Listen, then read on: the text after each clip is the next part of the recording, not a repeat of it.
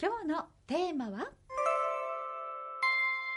介護保険サービスを受けるにはというお話です。介護保険のサービスを受けるにはですね。これ先週はそもそもケアマネージャーって何？ということでケアマネージャーのお仕事について伺いました。ケアマネージャーは必要な介護保険サービスへとつなげる架け橋としての役割を担ってくださっているというお話。そして介護保険のサービスには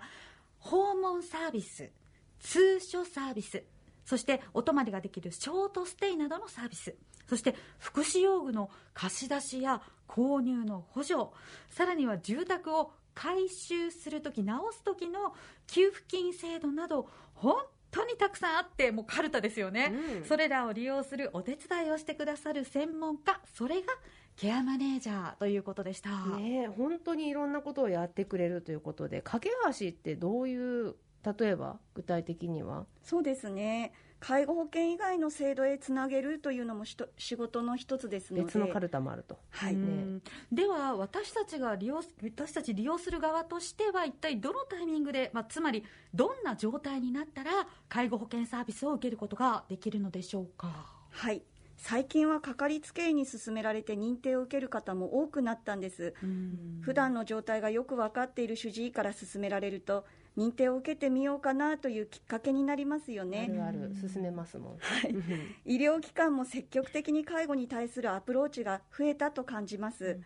介護保険の認定には主治医が記入する意見書という書類も必要になるので通院しているということが必須になります、ね、はい、また認定を受けるきっかけになるのは普段できていたことに時間がかかるようになった億劫になってきたまたはできなくなってしまったと感じるとき、はい、単に足腰が弱ってきたと言っても対象になるかどうかは訪問調査を受けてみないとわからないんです。ですが目安としては行動や生活にどれくらい支障があるのかということです。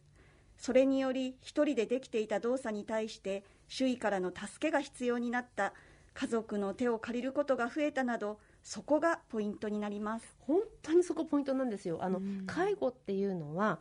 他者自分ではない誰かの助けが必要になったどの程度時間労力が自分の体の外からねもらわないと生活ができないかっていうことなんですけど、これこの先訪問調査の話してくれると思うんですけど私ここでちょっと言っておきたいことがあるんですけど、はい、できないことはできないって言った方がいいよみんな。っていう話なんですよね。どうしてもなんていうのかな頑張ればできると思うっていうのは、できないとみなそうやっていうのが私のあの提案なんですがどうです吉田さん？その通りだと思います、はい、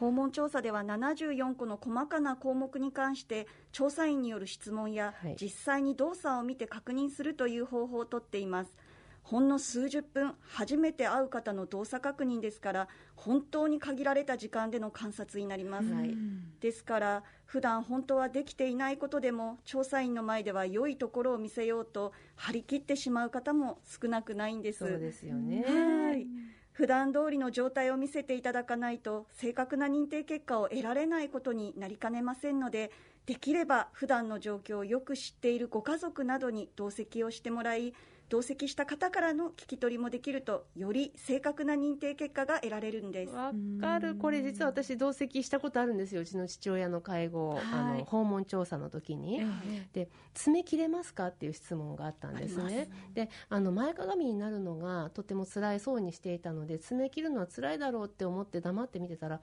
切れますって言うんですよ。いや、いや、切ろうと思えばねって。いや、切れるよって言って。いや、辛いでしょ辛いよでも切れるよっていうの、そこをね難しいですよね。調査員の聞き方もやはりあると思います。誘導してはいけないですし、ね、ああそうですか、はい、なるほどね。そうですよね。いやできないなら言ってくださいねみたいな感じで誘導するのもよくないからやっぱり本人ご本人だけじゃなくて見守っているご家族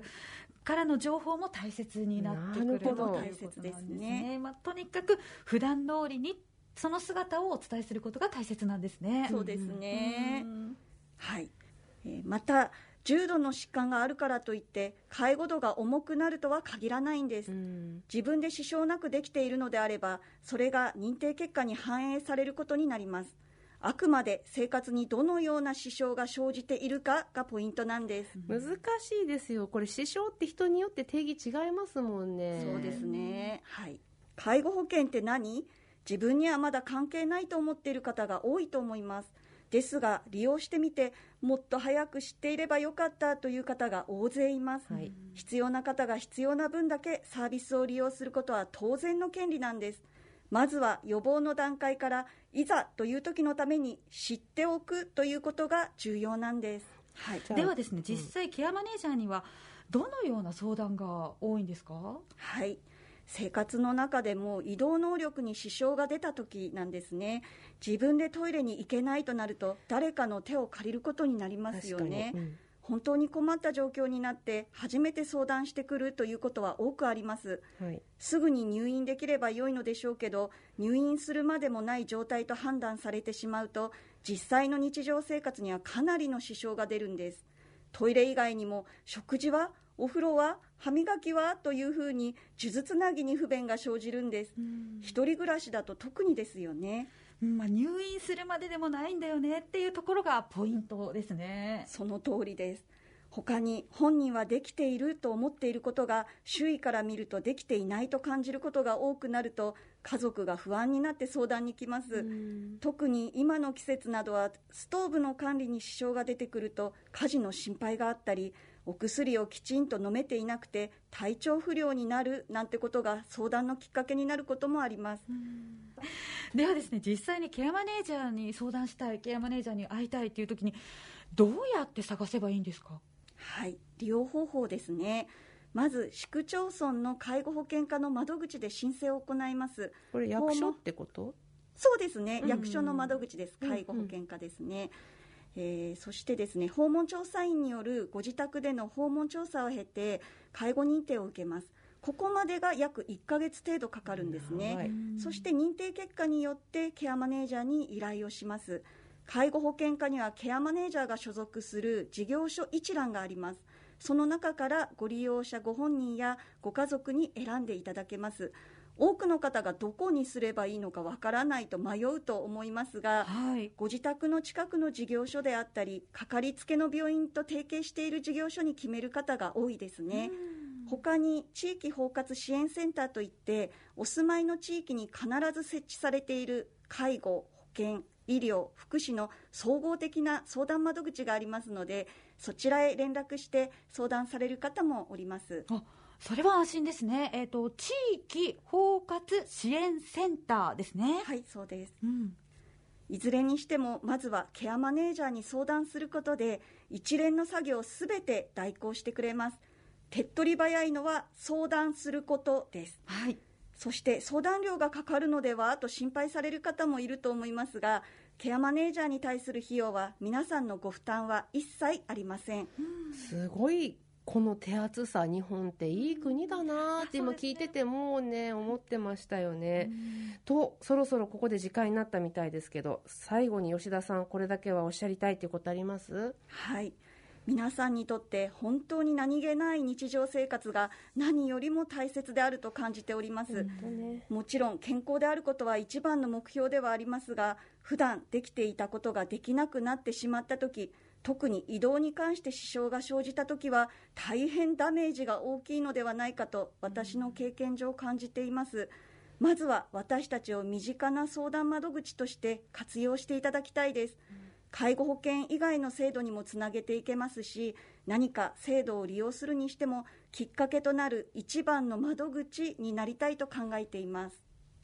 先週今週と HN メディックと提携しているケアプランセンターカルタの主任ケアマネージャー吉田さ美さんをお招きいたしました。吉田さん貴重なお話をありがとうございました。ありがとうございました